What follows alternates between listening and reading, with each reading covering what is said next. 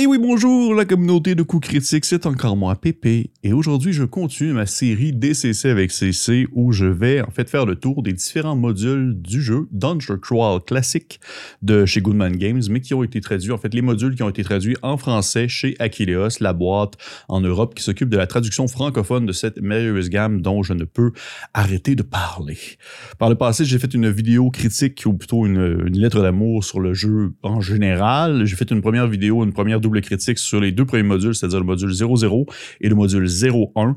Et aujourd'hui, en fait, je saute sur le module numéro 2 et numéro 3. Donc, en commençant avec le numéro 2, juste pour pouvoir rappeler un peu, la formule va être bien simple. C'est présenter l'aventure, décrire un peu son concept, les niveaux appropriés et donner un peu ma critique personnelle en soi. C'est très bonne franquette. Il s'agit pas du jeu complet, c'est des modules, fait que ça se fait quand même un peu, un peu plus rapidement. Malgré tout, je préfère le mentionner, c'est fort possible que si, mettons, vous pensez être joueur d'un de ces modules-là, peut-être ne pas écouter la vidéo parce que, eh bien, moi, je suis genre à comme un peu trop parler puis dire des choses que le maître de jeu, le juge, ne voudrait pas que les joueurs entendent. Donc, hein, c'est dit c'est dit. Fait qu'on commence ainsi avec le numéro 2, Le peuple de la fosse de euh, Joseph Gunman en personne. Eh bien, petite prémisse, des années se sont écoulées depuis le dernier sacrifice, et voici que le monstre s'éveille encore une fois. À chaque génération, ses tentacules gisent de l'antre où il repose dans le grand ravin, et l'ignoble masque luante ravage le pays avant de retourner dormir pendant quelques décennies. Mais cette fois, tout a changé. Certains ont repéré des groupes d'hommes en robe grise qui montaient les profondeurs du ravin, souvent accompagnés par les tentacules du monstre qui semble dirigé comme un berger menant son troupeau. Le peuple de la fosse a survécu au passage du temps. Chaque nuit, la terre tremble tandis qu'ils conduisent les tentacules plus loin, gagnant du terrain et les villageois n'ont qu'une question sur les lèvres. N'existe-t-il personne d'assez courageux pour passer ces monstres au fil de l'épée?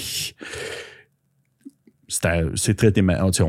disons qu'on sait un peu à quoi s'attendre, surtout avec la couverture et la description que je viens d'en faire des tentacules. Côté thématique, on se retrouve vraiment comme devant un donjon quand même assez classique dans le terme d'un donjon, qui, se représente à la manière d'un temple ainsi d'une cave souterraine. On parle d'environ un peu plus ou un peu moins de 60 pièces à explorer et euh, on peuple le tout avec différents éléments communs euh, d'une aventure DCCesque, c'est-à-dire entre autres, on parle de monstres originaux, on parle d'objets magiques, un cadre qui particulièrement déroutant, qui va parfois confondre le joueur, mais également aussi le maître de jeu si celui-ci, je dirais, n'est pas bien préparé en soi. Comme plusieurs aventures à la sauce DCC, euh, on va prendre un classique en surface, dans le sens que vous allez voir, il y a des choses qui sont assez communes dans l'aventure, du moins a priori, et lui donner une toute autre fonction afin de confondre les habitués du médiéval fantastique, les habitués de Donjons Dragons et des autres jeux de ce genre. Parce que c'est un peu aussi la force de DCC qu'on voit dans plusieurs modules, c'est qu'ils ont vraiment le tour pour nous présenter quelque chose qu'on va se dire Ah, ok, ben, ça va être ça. Et finalement, ben, nous lancer complètement dans une autre avenue. Et c'est vraiment ça qui se passe avec le peuple de la fosse. Dans, par exemple, un exemple que je peux mentionner, c'est que dans le peuple de la fosse, quelque part, je sais pas si y a une image en fait, il faudrait que je recheck. Il me semble qu'il y a non. Il y a un gros basilic euh, classique monstre qu'on connaît très bien, Donjon Dragon en entre autres, ou même de d'autres jeux de ce type, et euh, qui euh, classique, classique basilic qui va transformer quelqu'un en utilisant son gaz maléfique, mais qui possède son originalité afin de rendre le tout un peu plus rafraîchissant. Fait que vous allez voir, je veux pas vraiment trop en dire non plus, mais des petits twists en, en lien avec la bestiole entre autres choses, qui fait en sorte que oui, on est face à un classique du monstre de la fantaisie, mais qui euh, recèle tout de même ces quelques particularités qui le rend bien unique et bien qui lui donne sa petite touche bien DCC-esque. Côté mécanique, encore une fois, ça devient un classique dans le fond que l'aventure est statuée pour des niveaux 1, mais attendez-vous à ce que ça tape dans le visage. Euh, propose des rencontres assez variées, originales, allant du combat à la résolution de problèmes techniques. C'est le genre d'aventure que je considère que c'est quand même très important d'avoir un groupe varié afin de pouvoir combler les différents rôles possibles, euh, dans le fond, dans un, dans un regroupement efficace, là, pour être sûr que tout le monde puisse un peu mettre sa propre, sa, son propre grain de sel, parce que comme on le connaît bien, les, différentes classes de DCC eh bien, sont très, très, très bonnes et spécifiques dans leur euh, cadre à elles. Et euh, c'est le genre d'aventure que je trouve que ça, tiens, Ça demande un certain, euh, un certain tout, on va dire. Comme d'autres aventures, celle-ci propose des remplacements tout au cours du périple. Si vos personnages meurent, il va y avoir des personnes qui peuvent prendre euh, le rôle du prochain personnage de manière logique en soi, en, on va dire en concordance avec la narrativité, avec l'histoire qui est proposée dans euh, le module, c'est-à-dire des prisonniers, des fameux cultistes en question qui sont assoiffés de tentacules. Et ils vont pouvoir en fait remplacer vos héros lorsque ceux-ci vont tomber au combat parce que oui, ils vont mourir. Ça demeure, justement, encore une fois, c'est très classique, comme je mentionne, niveau 1, mais tabarnouche que ça, ça rentre, comme on dit au Québec, ça rentre dans le dash, c'est-à-dire que c'est très violent et c'est très dangereux. Et c'est une aventure de niveau 1, ce qui, déjà, vous jouez pas des pecnos ou des ramasseurs de booze, mais bien des prêtres qui peuvent soigner et des voleurs qui peuvent voler. Donc, c'est assez important de garder ça en tête parce que vous allez avoir vraiment besoin d'absolument toutes vos, euh, vos capacités pour pouvoir vous sortir des différents pétrins que propose le peuple de la fosse. J'aime vraiment beaucoup cette couverture-là. L'espèce de, dégradé de verre, il est vraiment de toute beauté. Et en conclusion, ben, je dirais que c'est une aventure, tout ce qui est le plus DCC-esque. Euh, ça respecte son cadre, ça offre une aventure dans le ton d'un classique dungeon crawl. C'est, mais qui est par chance justement, par chance, saupoudré d'une folie comme on peut les aimer chez les modules qui sont publiés chez Goodman Games et donc Achilleos. Et c'est ce que je trouve très cool parce que c'est vraiment pour moi l'aventure, une aventure, une des aventures par défaut à faire découvrir à des gens qui souhaiteraient essayer DCC, mais qui ne voudraient pas nécessairement vivre le moment funnel, le moment entonnoir où tout le monde est niveau zéro et que tout le monde meurt parce que, ben, ça peut être rebutant pour certains. Je pense que c'est peut-être un baptême du feu assez intense. Donc, si jamais c'est le genre de choses que vous voulez faire pour faire découvrir des styles, le style DCC, ça demeure une très belle alternative parce que, ben, vous veux pas niveau 1, ben, vos, personnages ne sont pas complètement des pecnos. Ils savent faire des choses. C'est pas juste un boulanger ou un fermier. Ils sont, euh, justement, comme je l'ai mentionné, un prêtre, un voleur, un guerrier, etc. Donc, c'est euh, une belle manière d'introduire le rôliste curieux, mais encore indécis au genre. Le peuple de la fosse. Une très, très, très très bonne aventure. Et on saute ainsi à l'aventure numéro 3, c'est-à-dire L'Enchanteur d'Emeraude. Encore une fois, de Joseph Goodman. C'est comme l'épisode sur Joseph Goodman. Petite, euh, on va dire, petit, euh, petite prémisse. Des villageois ont disparu. Un mélange d'indices, de superstitions et de présages désigne la sinistre citadelle de l'enchanteur d'émeraude. Ce monolithe silencieux domine un sommet battu par les vents depuis des siècles. La légende prétend qu'un sorcier à la peau verte vivrait dans la forteresse où il se livrerait à d'étranges expériences et bâtirait d'énigmatiques machines. Ces créatures artificielles à la peau verte protègent sa demeure et on le voit que rarement lorsqu'il en sort pour des expéditions malfaisantes. Ensuite, on n'entend plus que les cris dans son domaine éclairé par d'étranges lueurs. Le temps est venu d'aller de débusquer dans son refuge. Euh, c'est assez particulier comme aventure pour de pour des raisons que je vais élaborer, que je vais prendre le, temps d'élaborer, et parce que j'en ai parlé avec d'autres. J'en ai parlé avec d'autres personnes. Je suis allé lire en ligne, je allé lire des choses, et, je suis content de ne pas être le seul à être venu à cette conclusion-là. je dois avouer que je m'attendais pas à ça. Euh, c'est pas nécessairement négatif pour autant. C'est pas négatif. C'est une très bonne aventure. Mais l'Enchanteur d'Emeraude, c'est, oui, c'est l'exploration d'une tour de magicien. Euh, j'ai souvent été habitué avec DCC que le ton était très gonzo, très, euh, parfois sombre, mais, mais souvent humoristique. Une petite touche quand même d'humour, mais très respectueux de tout ce qui touche, on va dire, la, l'annexe N. c'est le cas ici.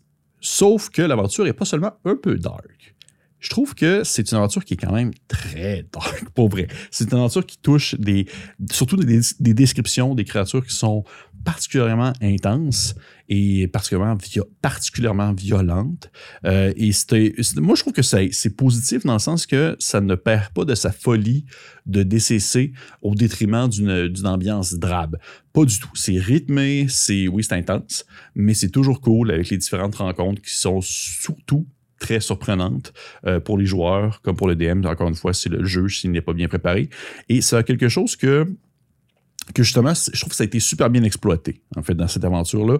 L'effet qu'on va dire, l'effet wow! L'effet qu'on est vraiment comme, oh mon Dieu, mais qu'est-ce qui se passe? L'effet, on rentre dans une maison de quelqu'un, on n'est pas invité, on rentre dans la maison d'un dude complètement vert, on explore, on tombe sur des choses qui dépassent clairement notre entendement ou notre implication. Euh, ainsi, il y a plusieurs rencontres dans l'aventure, et ça, c'est le genre de choses que j'apprécie aussi énormément beaucoup.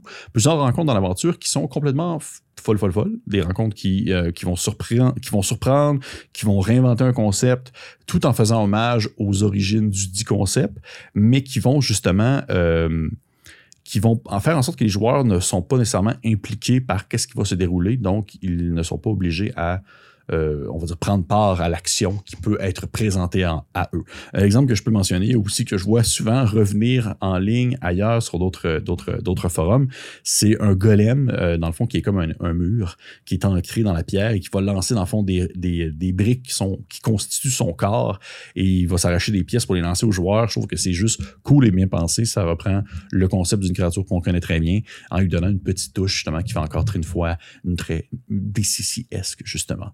Côté mécanique, c'est le genre d'aventure où il est mieux de ne pas, euh, ben selon moi, bien sûr, vous pouvez toujours me dire d'aller me, faire, me, faire voir. Euh, c'est le genre d'aventure que, je trouve que c'est, comme c'est mentionné dans, le thème, comme je l'ai mentionné dans le thème, en fait, c'est vous êtes des intrus dans un machin, euh, chez un machin verdâtre.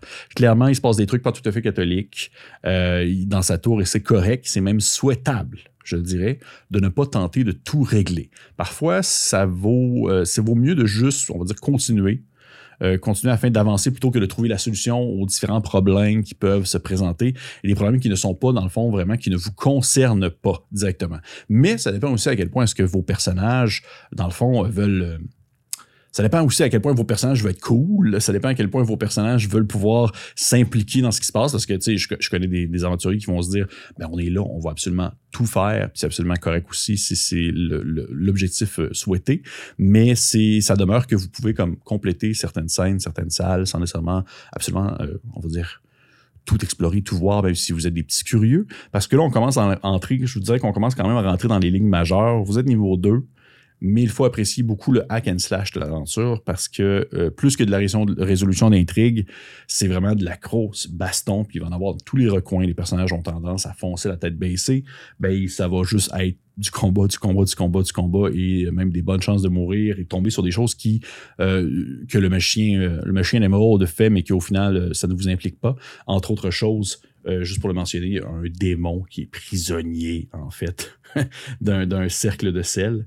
Et euh, c'est à vous de voir euh, qu'est-ce que vous voulez faire avec ça. Donc, tu sais, je dirais qu'en conclusion, l'enchanteur d'émeraude, j'ai vraiment de la, difficulté à dire le titre. On dirait que j'arrête pas de dire genre la chanson d'émeraude, je sais pas. Mais l'enchanteur d'émeraude, c'est du gros hack and slash quand même mur à mur. C'est important de le savoir. C'est important de le savoir. L'histoire tient quand même sur un bout de papier en soi. Je parle de synopsis. Et est-ce que c'est mal? Pas du tout. Euh, c'est du combat, mais c'est un combat qui est le fun avec des rencontres surprenantes. Donc, vous êtes niveau 2, vous savez ce que vous faites, vous exploitez vos pouvoirs et euh, les créatures aussi vont faire de même. Et de ce fait, mais ben, ça va être des, combats qui vont être haletants, difficiles, euh, qui vont peut-être encore une fois mener à, une reconstruction d'un nouveau groupe de personnages, qui sait. Mais je la trouve quand même moins, moins mortelle que d'autres, tant et si bien que vous êtes, on va dire, un peu plus prudent euh, euh, consciencieux, que vous prenez vraiment le temps d'explorer les choses que vous devez explorer, laissant derrière vous ce qui n'est, vous est peut-être moins destiné. On est clairement dans justement une aventure qui va en plus dans le ton du dark fantasy avec un mélange de science et de magie obscure. C'est pas mon aventure préférée, je dirais, dans son déroulement, mais mais, mais, mais, tout de même, elle possède un grand charme dans sa thématique et son mélange des genres qu'on donne souvent cette beauté unique au module de DCC.